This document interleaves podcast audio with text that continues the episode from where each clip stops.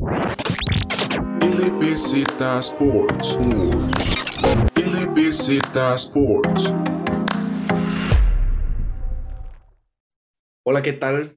¿Cómo están? Bienvenidos, bienvenidas a un nuevo podcast de fútbol de LBZ Sports. Después de 2000 años nos sentamos a grabar un podcast de fútbol de nuevo y esta vez con la Cele rumbo a Qatar, previo a las eliminatorias mundialistas que inician este jueves a las 7 y 5 hora nacional. Esta vez no me acompaña Alejandro Echandi, pero sí Julián Blanco y estamos de nuevo para comentar algo de fútbol. ¿Cómo estás, Julián?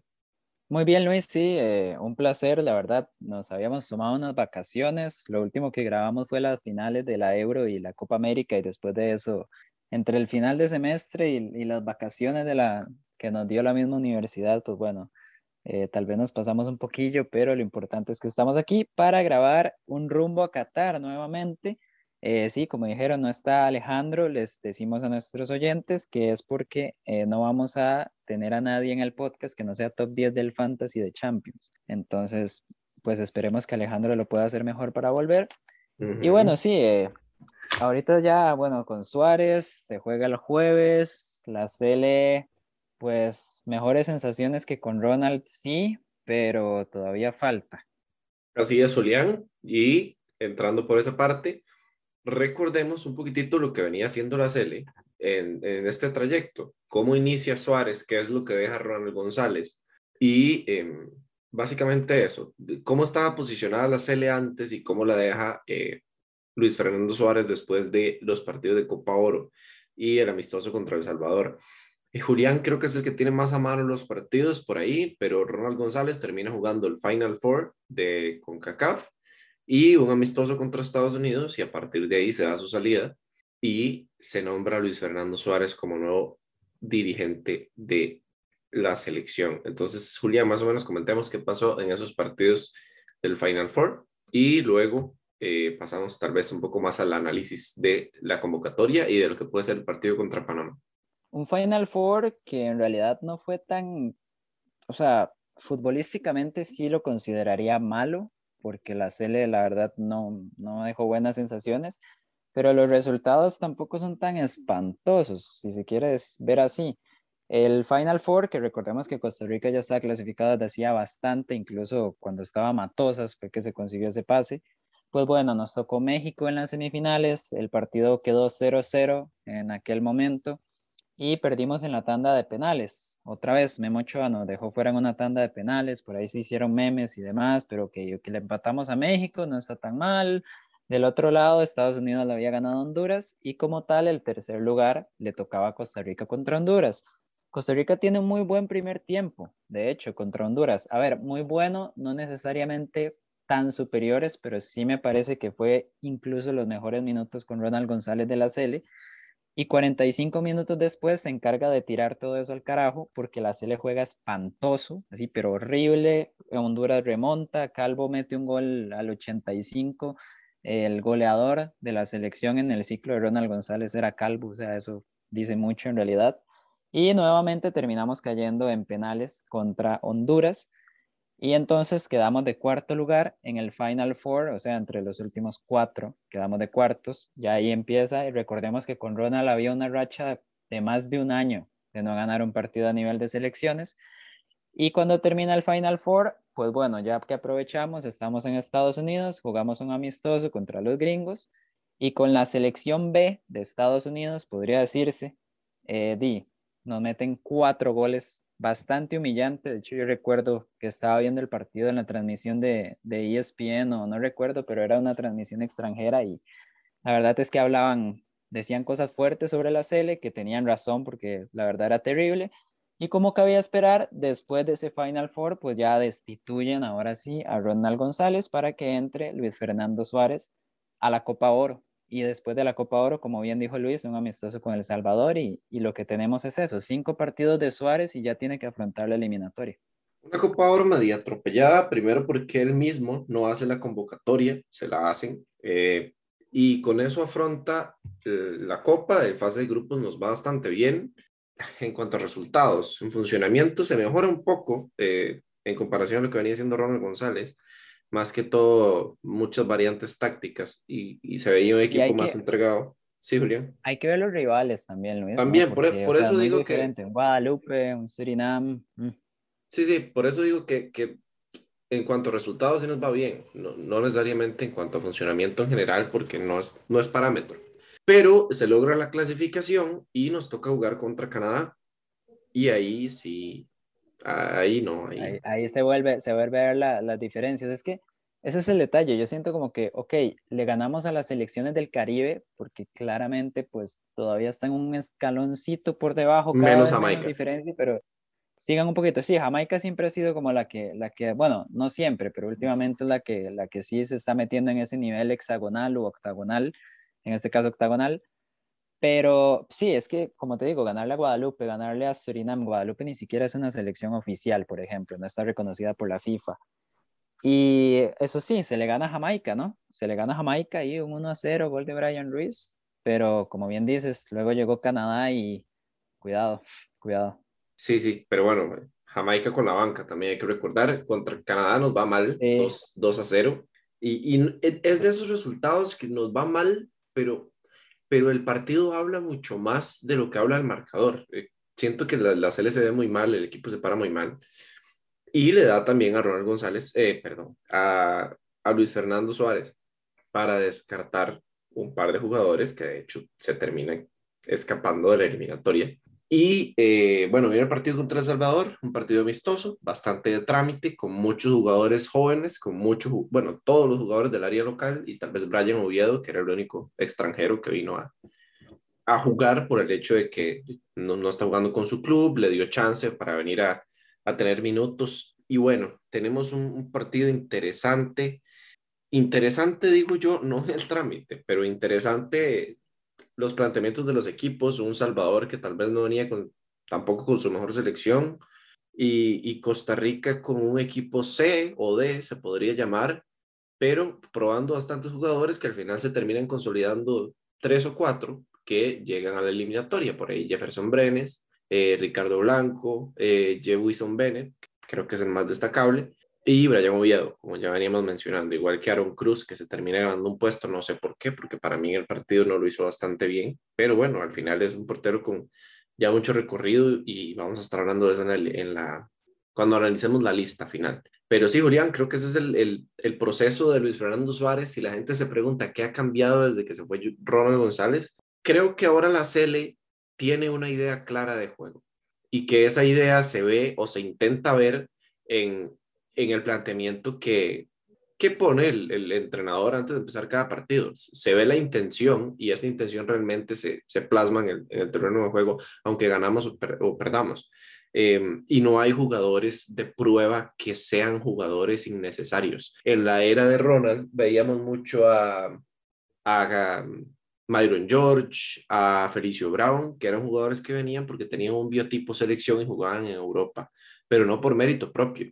Y ahora vemos jugadores como Joe Wilson Bennett, eh, eh, como Kenneth Vargas, que se está sumando, como Manfred de Jürgens Montenegro, eh, que, que, son jugadores que se ganan su espacio, que vienen a, a renovar un poco la selección, que son fichas nuevas, pero que se la ganan a partir de su esfuerzo, a partir de su rendimiento. Y creo que esa es la diferencia de Ronald con eh, Luis Fernando Suárez. Pero bueno, Julián, pasemos tal vez ahora a analizar un poco más la lista. Sí, claro, vayamos de una vez a la lista y, como solemos hacerlo aquí, vamos por, por posiciones. En la portería vuelve Keylor Navas a la selección, a algunos les sorprenderá más que a otros. Leonel Moreira se mantiene, que ya eso estaba clarísimo, y como dice Luis, entra Aaron Cruz. Eh, yo quiero detenerme ahí un toquecito. Nosotros no somos, bueno, al menos yo no soy muy aficionado a Aaron Cruz, pero eh, las cosas hay que ponerlas en perspectiva. Esteban Alvarado, que a ver, tampoco es que me encante, pero Esteban Alvarado juega la de la Copa Oro, juega contra Canadá, pero está lesionado. De hecho, no va a jugar en un buen tiempo, entonces descartamos de una vez. El mejor portero del campeonato anterior, que al menos aquí a lo interno en LBZ lo consideramos de forma unánime, es Kevin Briseño y está sentado en Cartago por Darrell Parker, que se ha dicho, Darrell Parker no ha tenido un torneo tan terrible esta vez, es cuestión de tiempo, pero bueno, todavía no, ha estado tan mal. Pero bueno, si quitamos de la ecuación a Briseño, quitamos a Alvarado, vemos ahorita la situación del campeonato nacional, que incluso, o sea, de los porteros más destacados está haciendo un Alfonso Quesada. Entonces, y la verdad es que Aaron Cruz no me parece mala tercera opción. No sé qué opinas vos, Luis. Yo le compro todo lo que dice Julián, pero creo que se le está olvidando que tenemos a uno de los porteros más prometedores de la segunda división de España y no se llama. Por, eh, por encima de eso, sí, no, a mí también se me había olvidado cuando analicé la lista, hizo un análisis muy parecido al suyo, eh, pero por, por lo demás, o sea, estamos de acuerdo. Creo que se va a una eliminatoria sin arriesgar. Es cierto que un portero, tercer portero, no va a jugar en la eliminatoria. De hecho, el segundo tampoco, a menos de que pase una tragedia. Pero en caso de que llegue a jugar por alguna u otra situación, creo que el que viene más en forma y en ritmo, digamos, tal vez no destacando tanto, pero sí siendo portero titular y de seguridad, entre comillas, es Aaron Cruz. Y, bueno, creo que eh, con el último torneo que hizo se ganó tal vez ese, ese listón de, de, generar duda en si sí o no formar parte de una selección nacional. Y creo que, bueno, no, no está del todo mal. Luis, a mí me parece, y voy a decirlo franco, ya como para cerrar tal vez mi, mi punto de vista, me parece, o sea, obviando a Patrick Sequeira, porque sí, es, es, a tomar en cuenta, pero me parece a mí que Aaron Cruz entra más por descarte.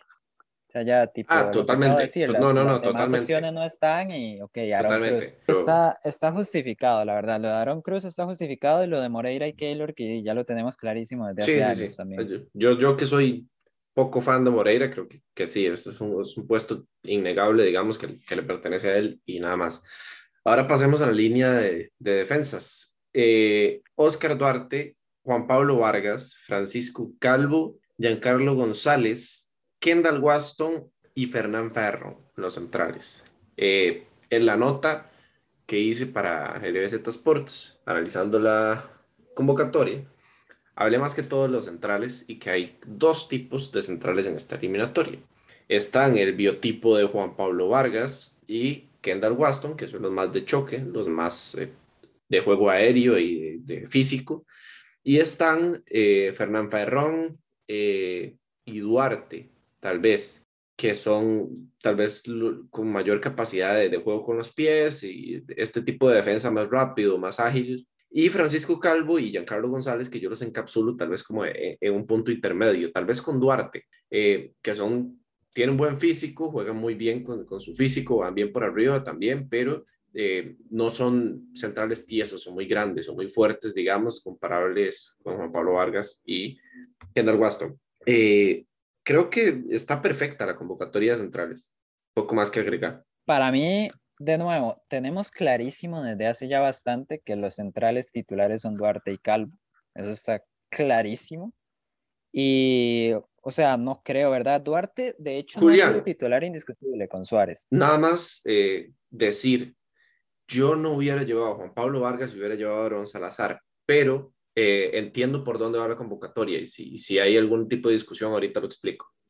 Yo, ok, voy a seguir con mi punto y luego metemos esa discusión porque sí, yo iba a mencionar a Aaron Salazar, por supuesto. Pero, como digo, para mí Duarte y Calvo tienen que ser sí o sí los defensas centrales de la selección. De hecho, Duarte no juega mucho la Copa Oro, que es algo llamativo, pero esperaría yo que ya para esta eliminatoria ya esté asentado con Suárez. Y es que Recordemos que venía de lesión.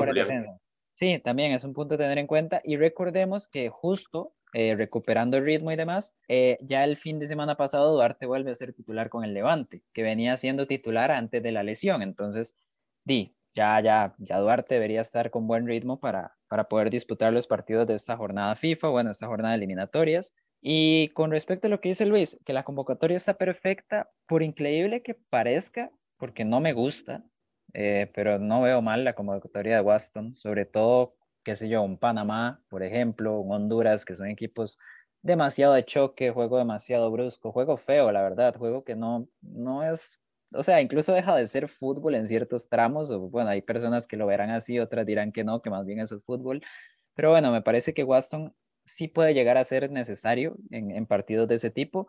Lo de Juan Pablo Vargas me parece bien porque está teniendo ritmo, está teniendo minutos en Colombia, que es una liga de pues claramente mayor nivel que la que tenemos acá.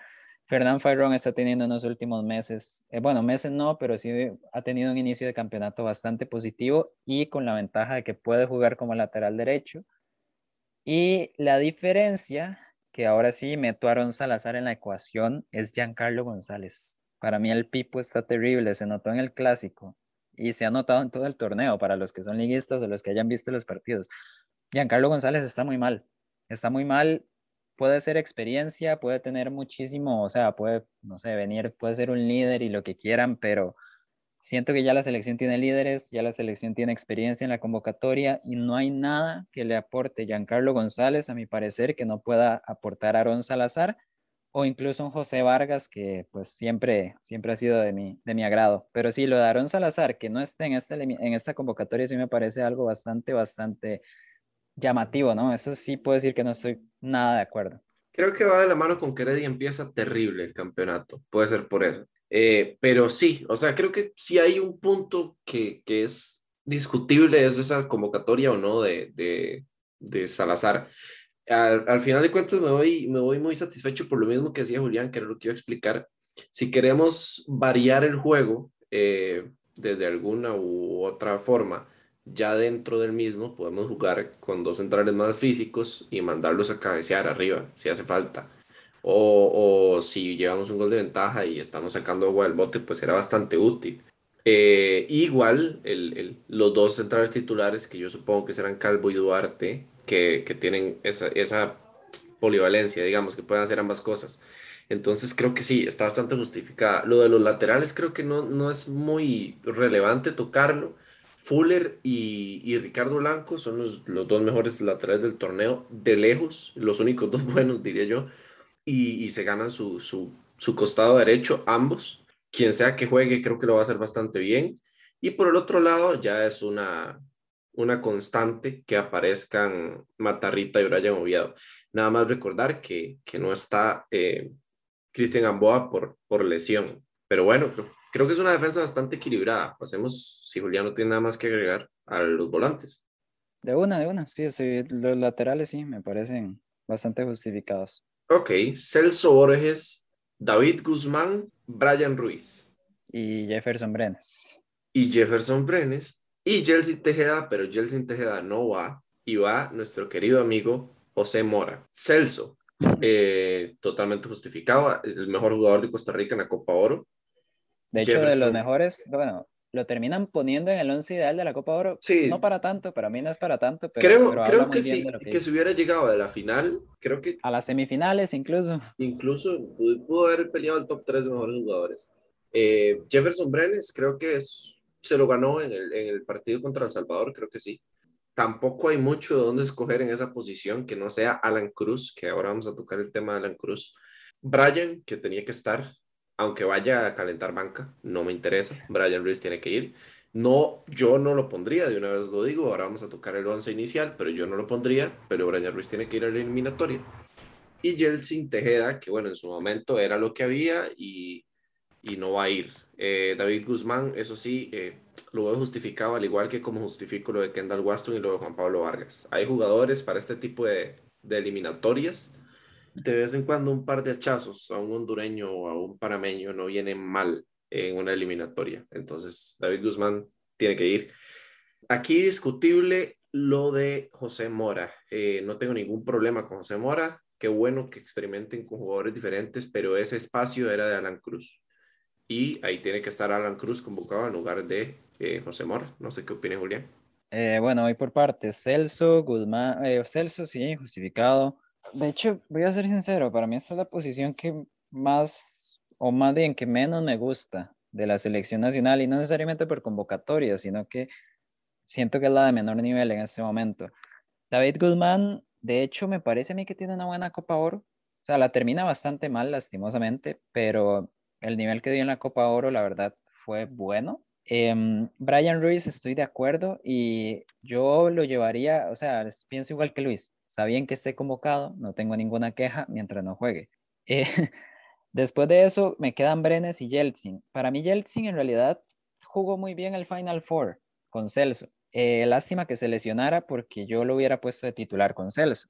Pero bueno, ya que está lesionado y bueno, tiene, tuvo está teniendo un torneo, está teniendo mucha regularidad en Heredia. Jefferson Brenes no me convence, pero bueno, ese partido contra El Salvador puede ser el que decantara eh, la convocatoria por era al final, pero no le veo nivel, la verdad, para ser titular o para jugar bastantes minutos, por ejemplo, en, la eliminatoria. Entonces, eh, lo de José Mora, ok, para tocar ese tema, ahora sí, Alan Cruz, yo no lo hubiera convocado, porque, y ya lo hablamos muchísimo en el último podcast, por aquí tuvimos una discusión y todo, ¿verdad? Que quién convocaría yo en vez de, en vez de Alan Cruz y hasta se me complicó por lo que digo, porque en realidad no es que haya muchísimas opciones, pero es que el nivel de Alan Cruz está siendo muy malo. O sea, los últimos partidos de Alan Cruz con la selección directamente entraba a jugar y era para peor. Perdía muchos balones. En salida de balón había pérdidas que de verdad eran de esas pérdidas peligrosas. No estaba aportando, no se sentía este jugador que era antes cuando se fue del país o incluso los primeros meses ya cuando estaba jugando en la MLS. Entonces, yo sinceramente, y puede que sea simplemente una opinión personal porque no me gusta, o sea, no me gusta cómo ha estado jugando y, me parece bien, o sea, no me quejo absolutamente para nada que no convoquen a Alan Cruz. En ese caso, llaman a José Mora, que está jugando en Grecia, antes jugaba en San Carlos, y la verdad es que está bien, Grecia ha tenido un inicio de campeonato interesante con Johnny Chávez, eh, la media cancha, de hecho, sí está participando bastante. Por ahí se nota, digamos, el ataque de Grecia también después con Kenneth Vargas, que lo convocan. Yo la verdad voy a ser sincero, hay cierto jugador que Luis Marín está recuperando en lugar de Brian Ruiz, gracias al señor. Y di, para mí es el futuro y lo voy a seguir diciendo, es el futuro del mediocampo de este país y debería estar en estas convocatorias que es Bernal Alfaro. No creo, de hecho, que Suárez lo tenga muy referenciado porque no creo que se lo hayan mencionado. Entonces, obviamente Suárez tiene que haber visto partidos de la liga, ¿no? Pero, pero sí, ojalá dentro de un tiempito ya, cuando esté más como informado, más al tanto de todo, ahora sí, más como, no, no con tan pocos meses en el fútbol nacional, pues ya vea a Bernal Alfaro, que ya está jugando otra vez, y le dé la chance. Yo y solo por, bueno, nada más, digamos, sí, Bernal Alfaro en lugar de, José Mora, digamos, en este caso. Yo mencionaba a Alan Cruz por el hecho de que es un jugador con experiencia. Vamos a una eliminatoria, Alan Cruz ha jugado eliminatorias, vamos a un lugar donde, donde ya hemos visto a esos jugadores que saben enfrentarse a, a equipos internacionales. Yo prefiero llevar a un jugador que pueda aportarme algo de cambio, pueda dejarme una incertidumbre a llevar un jugador a pasear. Y José Mora va a pasear, por eso menciono a Alan Cruz. Em, y no es lo mismo tener una temporada regular en Grecia que tener una temporada regular en la MLS también.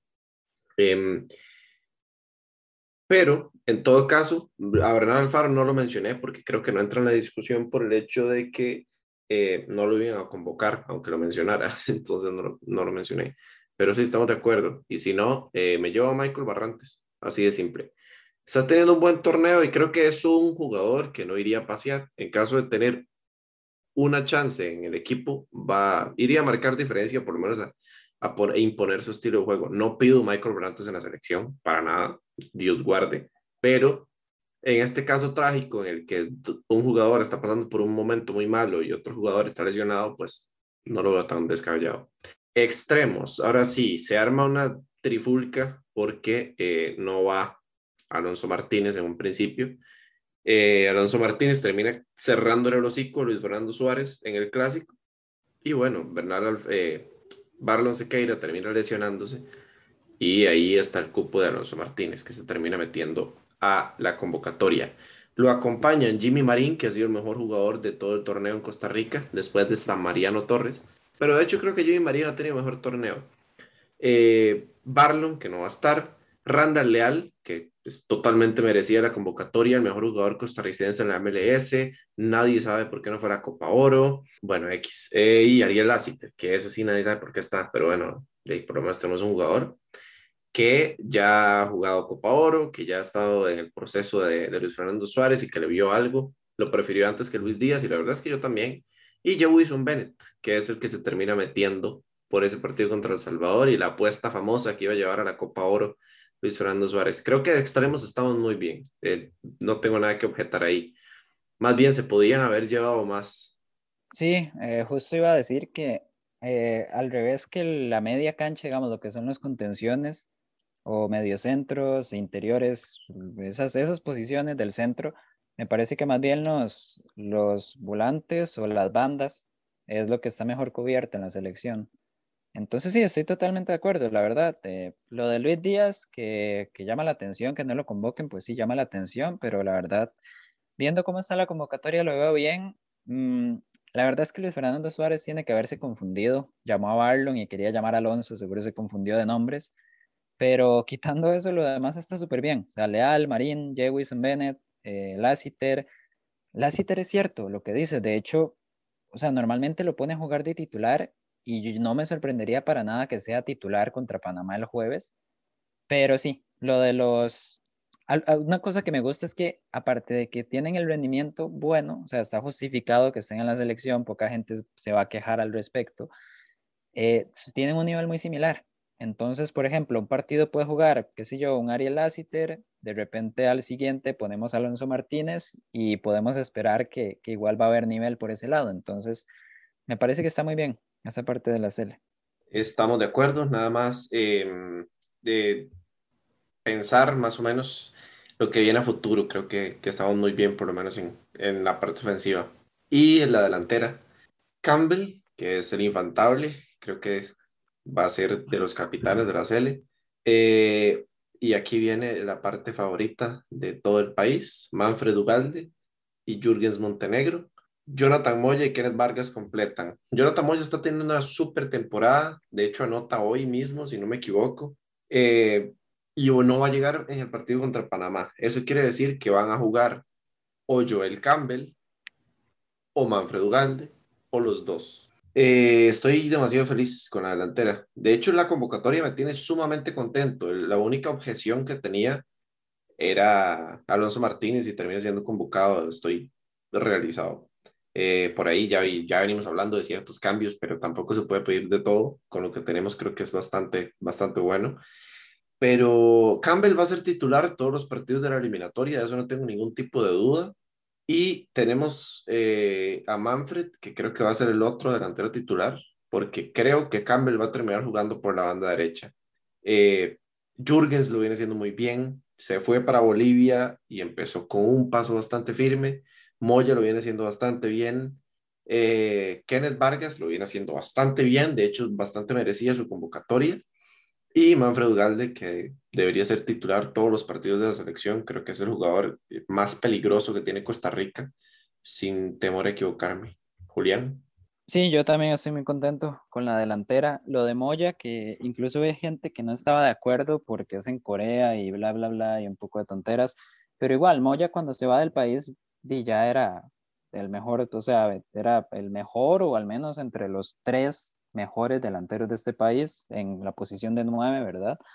Y en Corea la verdad es que está teniendo muy buen rendimiento. Entonces digan lo que digan de la selección coreana, digo, de la selección no, de la liga coreana, no deberíamos de esperar que haya bajado ese rendimiento con respecto se a cuándo se fue del país. Entonces el lado de Moya me parece excelente.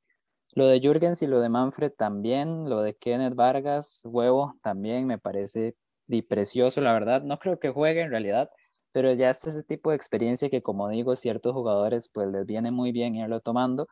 Entonces sí, estoy contento. Lo de Campbell va a ser titular indiscutible. La cuestión es sí, va a ser primero eh, si juega con uno o dos delanteros y en todo caso, si, si Campbell va a jugar por una banda o va a ser el 9 de la selección.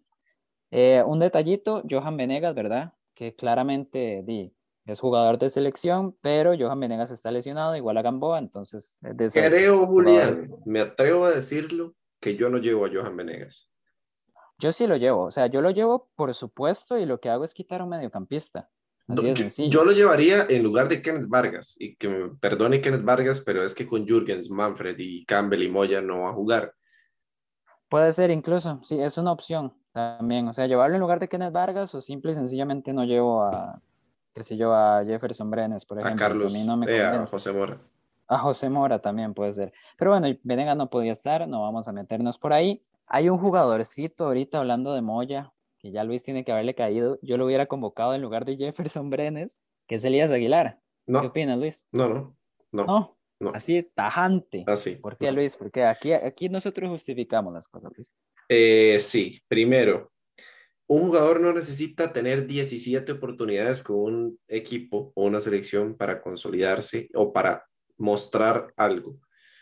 y Elías Aguilar ya ha tenido esas oportunidades y no ha demostrado absolutamente nada con la selección. Para traer un jugador a probarse a una eliminatoria, prefiero llevar a Brian Ruiz, que sé que en el momento que tenga la pelota en los pies puede generar peligro, y si no, apostar por un extremo de los buenos que tenemos. No creo que haga falta tener Elías Aguilar. Aunque Brian Ruiz no estuviera y aunque se lesionara Celso Borges y aunque no tuviéramos ningún tipo de creatividad, no hubiera convocado a Elías Aguilar. Ni siquiera se me pasa por la cabeza cuando digo quién falta en la lista.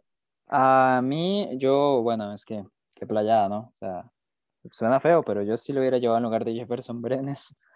Eh, ok, voy a justificar yo por qué lo de Brenes. Es que en Heredia, titular indiscutible Yeltsin Tejeda, que fue de los mejores mediocampistas del torneo pasado, sí, Yeltsin, lo mencionamos en los premios al, al torneo de clausura aquí en Costa Rica.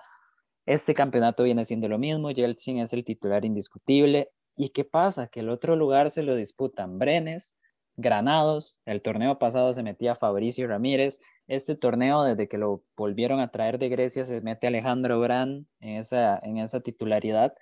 Entonces, Jefferson Brenes no viene siendo constante o regular, y, si no y aparte de que no viene siendo constante y regular, a mí personalmente no me ha llenado, o sea, no me ha dado un nivel como para que yo diga debería ser seleccionado nacional, y por eso es que, me deja las dudas. Luis dijo que la convocatoria le encanta, a mí me gusta muchísimo más que la de Ronald González, eso seguro, pero, em, ok, a mí la eliminatoria me gusta mucho, estoy satisfecho, al final de cuentas los titulares me parece que están bastante claros y lo que, los que no están tan fijos, al final de cuentas es porque tienen buena competencia, como los, los volantes extremos. Pero eh, lo de Giancarlo González no me gusta, yo hubiera convocado a Aaron Salazar y a Jefferson Brenes es, no sé, no me convence. Pero no, no, Julián, Julián, vamos a ver. Yo la convocatoria la, la, adoro, pero sí que es cierto que hay un par de, de figuritas que podemos modificar.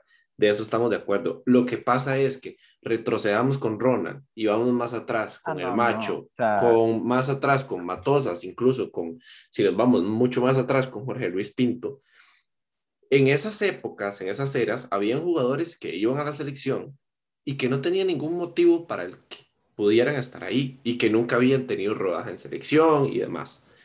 Ahora los que, los que están discutibles, digamos, son Waston, eh, Giancarlo González, Jefferson Brenes eh, y creo que nada más, esos tres, creo que son los discutibles. Tal vez los, los, que se terminan metiendo por ahí.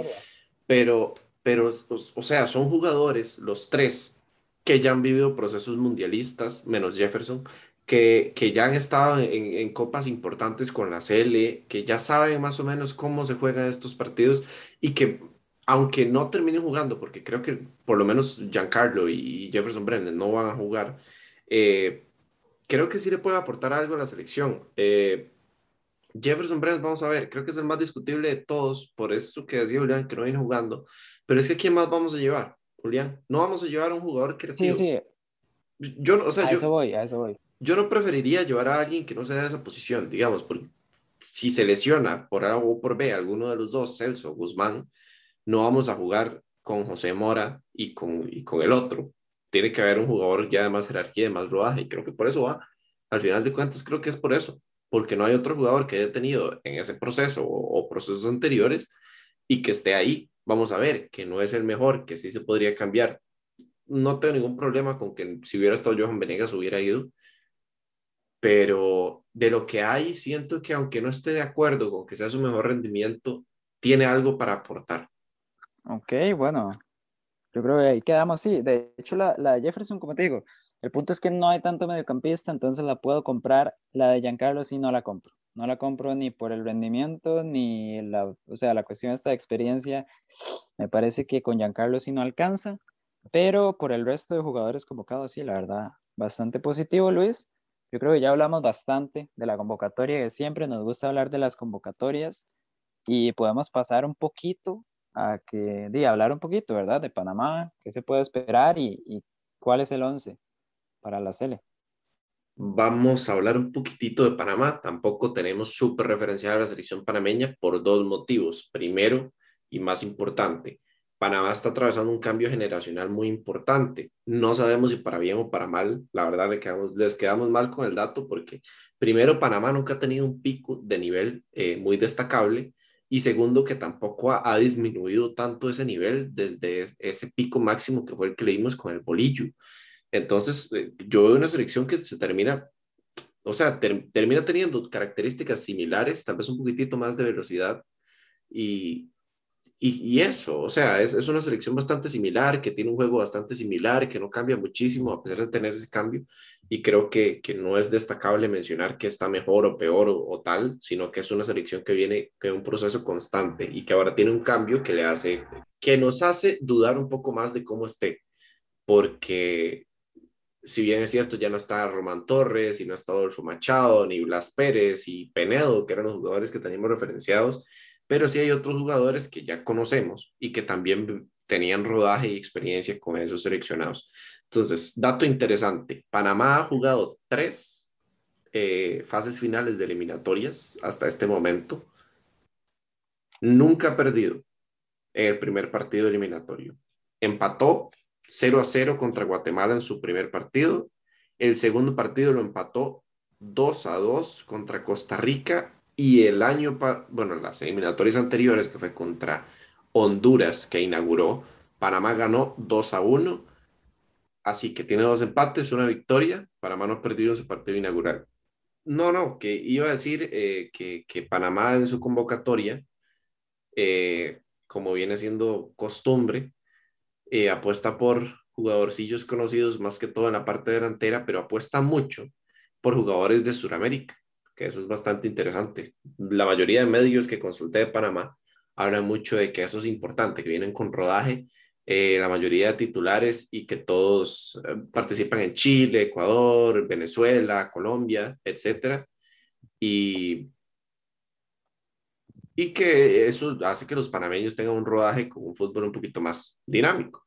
Eh, conocemos, Julián, yo no sé si usted conoce a alguien más, eh, Rolando Blackburn, César Blackman, Fidel Escobar, eh, Luis Mejía. Creo que esos son los que tenemos más referenciados al final de cuentas. Creo que sí. Eh, ah, bueno, Aníbal Godoy, que es creo que el más el más viejillo de todos, pero creo que sí. Y Panamá lleva algo bastante similar. Es un equipo bastante físico, sigue apelándole muchísimo a la velocidad y a esto que hace Panamá siempre en las eliminatorias, que es cerrar el partido de manera trabada y al final de cuentas apelar a un contragolpe. No necesariamente jugando defensivo, sino eh, jugando muy físico, no dando espacios. Y creo que eso es lo complicado de Panamá, mucho más en casa. Sí, yo lo que iba a decir era nada más los últimos resultados de Panamá. Eh, recordemos aquellos amistosos ya hace bastante de Ronald González contra Panamá, un par de amistosos, los dos los perdemos 1 a 0 en, en el Estadio Nacional, de hecho. Pero a ver, como referencia no siento que sirvan mucho porque eran partidos más de prueba, tipo el partido que acabamos de tener contra El Salvador, donde se están probando muchos jugadores por ambas selecciones. Así fueron aquel par de amistosos con Ronald González y además ya fue hace mucho tiempo también, entonces podríamos no tomarlos tan, tan en cuenta o no tanto como un punto de referencia. Lo que sí es en la Copa Oro, Panamá no pasa de la fase de grupos, pero, pero eh, no pasa de la fase de grupos porque empata en un partidazo contra Honduras, que es un partidazo, y después pierde contra Qatar. Y los que terminan clasificando en ese grupo son Qatar y Honduras. Recordemos que Qatar es campeón actual de Asia y Qatar hace una Copa Oro bastante, bastante positiva. Y, y Julián, ellos. Llegan a semifinales. Y, y Julián, Panamá juega, eh, queda fuera jugando muy, muy bien. O sea, creo que en el grupo de Costa Rica, Panamá hubiera clasificado fácil a eso me refiero, digamos, Panamá tuvo el, el, problema o la mala suerte, si queremos verlo así, de que le toca en un grupo, porque, ok, de la octagonal había dos equipos por grupo y cada equipo de la octagonal clasificó a cuartos de final en Copa Oro, excepto Panamá. Pero es que a lo que voy es eso, a Panamá le toca con Qatar, que Qatar es invitado, pero es un invitado con muy buen nivel. Entonces, vamos a ver, no nos dejemos llevar si en la transmisión del partido dicen Panamá perdió en fase de grupos de la Copa Oro, ok, sí, es cierto pero le empata a Honduras, que no deja de ser el rival directo, y con Qatar, pues bueno, está, no está muy jalado del pelo que se pierda contra Qatar. Entonces, no esperemos tampoco, no es la Panamá que clasificó al Mundial de Rusia, por ejemplo, y que estuvo a, nada de clasificar también a Brasil, pero Eddie, tampoco esperemos que sea un queque porque la Cele no está bien, así que para la Cele lastimosamente ninguna selección va a ser un queque en esta octagonal y pues bueno, tampoco es tan tan tan terrible lo de Panamá, ¿verdad? Entonces, pues podemos esperar el partido de siempre en el Rommel Fernández, un partido trabadísimo, con mucho roce, mucho golpe, y pues bueno, que, que, lo terminan definiendo los detalles e incluso puede que las individualidades terminan resolviendo este tipo de partidos pero bueno, esperemos que sea un partido vistoso. Eso, es lo único que yo quiero, que no sea estos partidos lentísimos que jugaba la CL o que incluso juega a ratos la selección, que son partidos lentísimos, un bostezo que uno no quiere ni verlos. Pues esperemos que ya por ser eliminatorias ya tengamos un ritmo más, más alto, ¿no, Luis? Sí, es Julián, nada más destacar que como decía exactamente Julián, eh, no es la Panamá de las dos eliminatorias pasadas, que tal vez fue su pico máximo, pero tampoco se siente un declive en ese nivel. Entonces es una, una Panamá muy constante que también hay que tenerlo en cuenta. Ahora sí, cerremos el podcast de esta manera. Tiremos un 11 titular contra Panamá. ¿Qué quiere decir esto? ¿Que es el 11 titular de la eliminatoria? No. Es el 11 titular contra la selección de Panamá. Nada más ese de visita también. De visita en Panamá. ¿qué ponemos a jugar? Armemos la defensa. Sí, eso es indiscutible. Nada más va a jugar. La defensa. Em, Oviedo y Fuller. Oviedo y Fuller, sí, estoy de acuerdo. Ok. Y centrales. Oscar Duarte. Oscar Duarte va a jugar.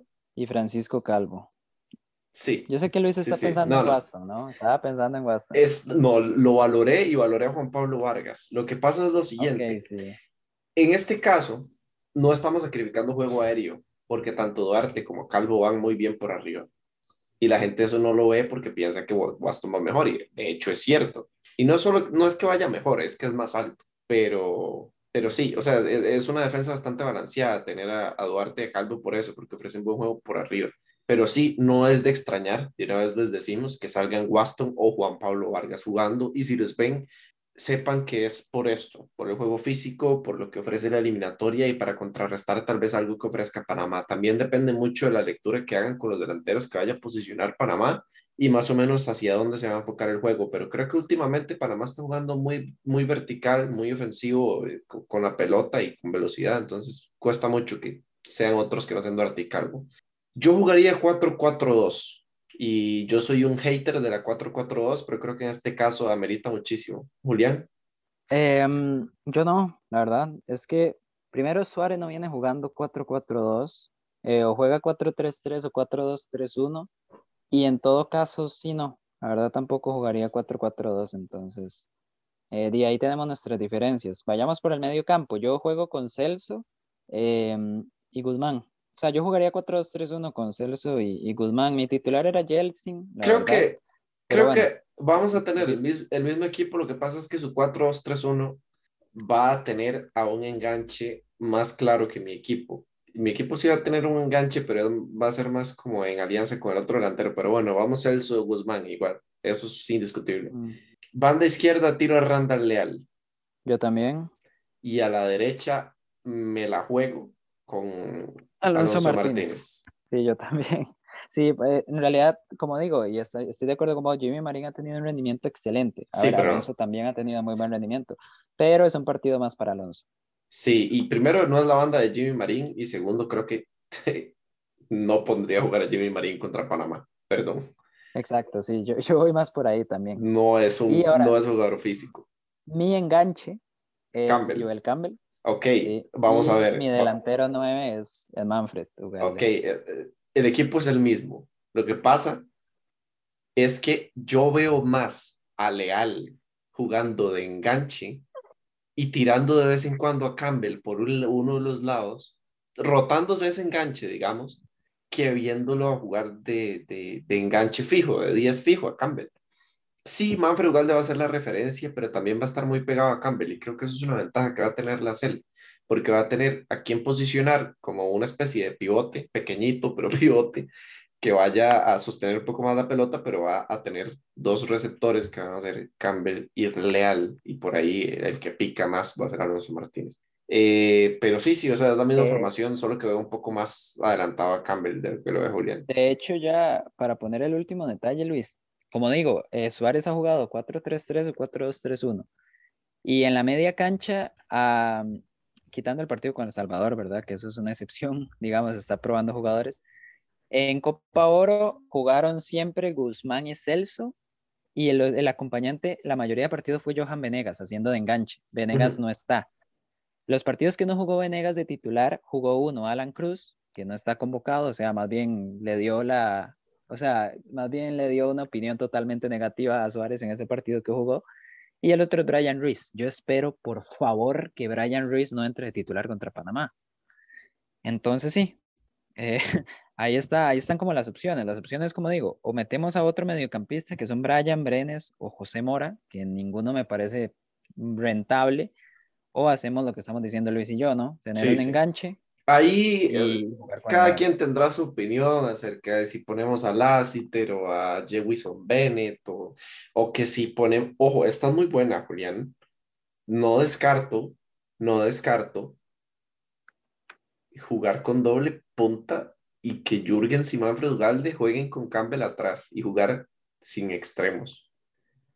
con... Es que Jürgens es un jugador sumamente físico y muy bueno. Pero no la veo, o sea, ¿cómo van a jugar ellos dos? No, se- sería, sería, un- sería igual un 4-4-2. Lo que pasa es que, Sería Campbell por una banda. ajá, exactamente. Sería un 4-4-2 con Campbell por una banda y por otra banda cualquiera, Randall Leal, Lassiter. Pero sí, eh, no, no descartaría jugar con Jürgens también. O incluso que Jürgens banquea a Ugalde, yo no lo haría y creo que sería pecado mortal, pero encontraría la lógica de ese cambio táctico. Ok, no, no, pues, no está mal en realidad. En realidad, Entonces, mal, no mal. creo que pero sí me todos- quedo con la... Sí, no, yo también, por, por algo la digo de primero. Todos estamos de la misma línea. eh, ¿Qué esperar del partido? Creo que ya lo dijimos. Em, pronóstico, Julián. Mm, uno a uno, No, no, sí, muy chafa. muy chafa, sí. Es que es un partido en el Rommel Fernández, Luis. Yo voy un 2-1 a favor de la Cele, muy optimista. Tengo mucha fe en Manfred Ugalde. Hay que ver, hay que ver. Y creo que ahí estamos. Eh, en los dos escenarios, la Cele no pierde, esperemos que sea así. Sería muy bueno empezar con una victoria a la eliminatoria. Sigo rimando yo. Eh, pero sí, creo que lo, lo mejor que puede pasar es que la Cele gane, obviamente, pero digamos, no solo por, por el hecho de obtener tres puntos, sino por la confianza que le puede dar al equipo. Eh, pero bueno, hasta aquí el podcast. Julián, un placer estar con vos. No sé si hay algo más que agregar, pero hasta aquí. Un placer, Luis.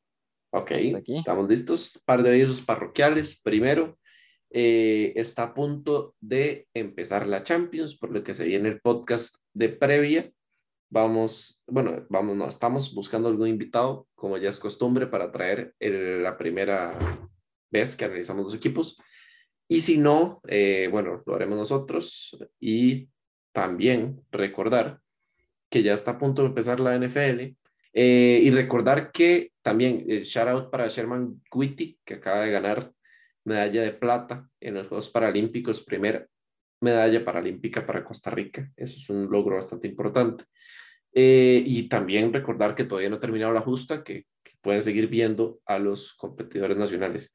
Lo último para agregar, eh, ya va a empezar el Fantasy, la Liga del Fantasy de la Champions, también de la NFL, pero a la que la gente le interesa es la de la Champions. Ahí me va a perdonar David. Entonces, recordarles que pronto se va a estar haciendo la infografía, el afiche, para que se metan a la liga, armen su equipo y formen parte de la liga de LBZ. Esta vez eh, creo que me toca, ya Julián sabe que sí, y me la voy a llevar yo. Y bueno, hasta pronto, síguenos en redes sociales, en Instagram, Facebook, Twitter, compartan, ahora tenemos página web, revisen las notas que diario están cambiándose y si no es un diario, entonces muy frecuentemente. para que se pasen por ahí y le peguen una liga. Hasta la próxima.